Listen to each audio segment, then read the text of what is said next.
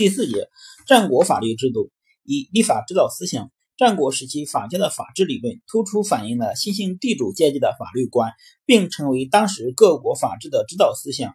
一断于法，法家主张不别亲疏，不输贵贱，一断于法，将法律作为治理国家的基本手段，要求打破刑不上大夫的壁垒，将法作为衡量任何人行为的客观标准，取消旧贵族在法律上享有的一切特权。刑无等级，在法律的适用上，法家反对。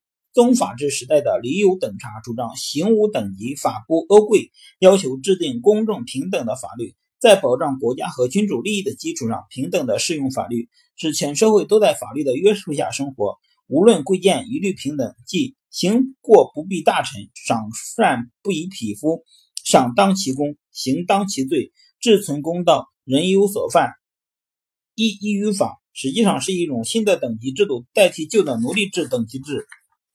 轻罪重刑，法家主张轻罪重刑，用严刑峻法达到以以法治国的目目标。法家认为，刑者重其轻者，轻者不生，则重者无从治矣。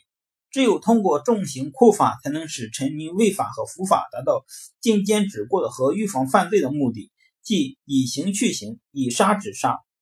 法不于众，以法治国等原则的要求相适应。法家主张法者。编著之图籍，设之于官府而布之于百姓者也。即向全社会公布成文的法律，让全体臣民皆知所必就，从而否定了法律的秘密状态。二法经，李悝变法与法经的制定。战国时期，诸侯争霸局面促使各国纷纷变法。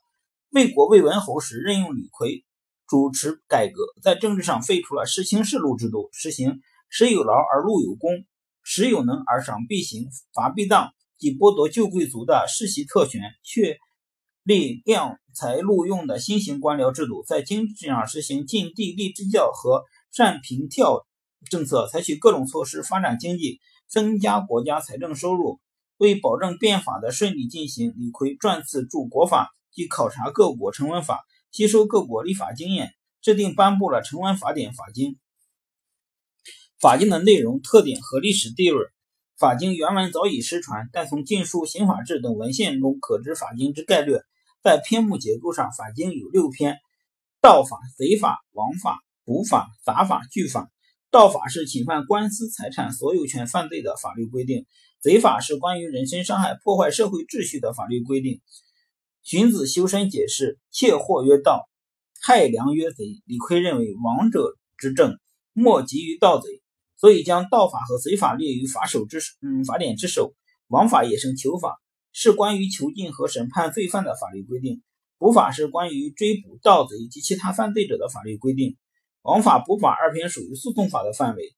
杂法是关于盗贼以外的其他犯罪与刑法的规定，主要规定了六禁，即淫禁、绞禁、成禁、洗禁、洗禁、金禁等。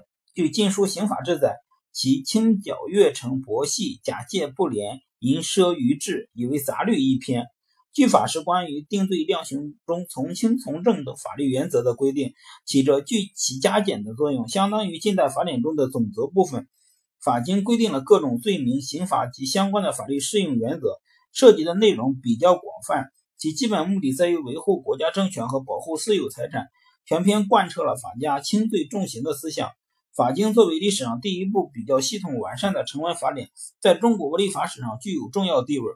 法经的特点上，内容上以惩治盗贼为首要任务，反反对旧贵族的等级特权，体现重刑主义精神。体例上出现了先开列罪名，再规定刑罚的罪行法定倾向，相当于法典总则的句法列在最后，且适用于其他各篇。法经的体例和内容。为后世成文法典的编纂奠定了重要基础。法经六篇为秦汉直接继承，成为秦汉律的主要篇目。三、商鞅变法，改法为律。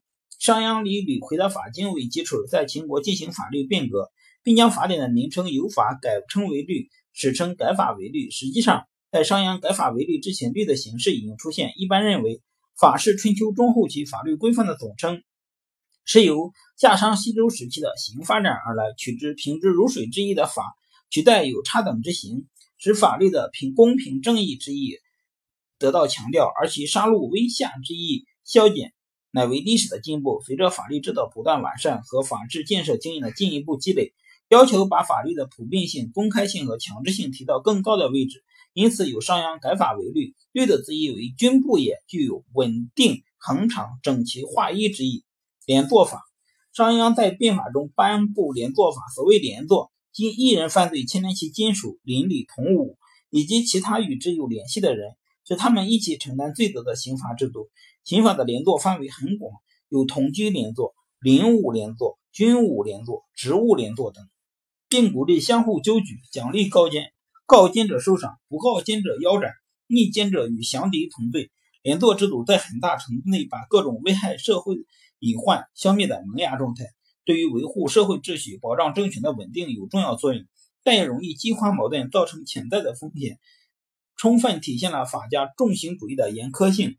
分户令，为了鼓励发展小农经济，扩大户赋的来源。商鞅还颁布了分户令，规定没有二男以上不分役者被其赋，以改变秦国父子无别、同室而居的旧习俗，强制百姓分家立户，还能够增加国家的财政收入。变法的历史意义，商鞅变法是一次有效的社会变革，在深度和广度都超过了其他诸侯国的改革。变法在政治、经济和法律制度等方面推行全面改革，使秦国从一个西疆小国发展成为国力强盛、制度先进的大国，为灭六国、统一天下。奠定了坚实的基础。正如史家所言：“商鞅效孝公，为秦开帝业。”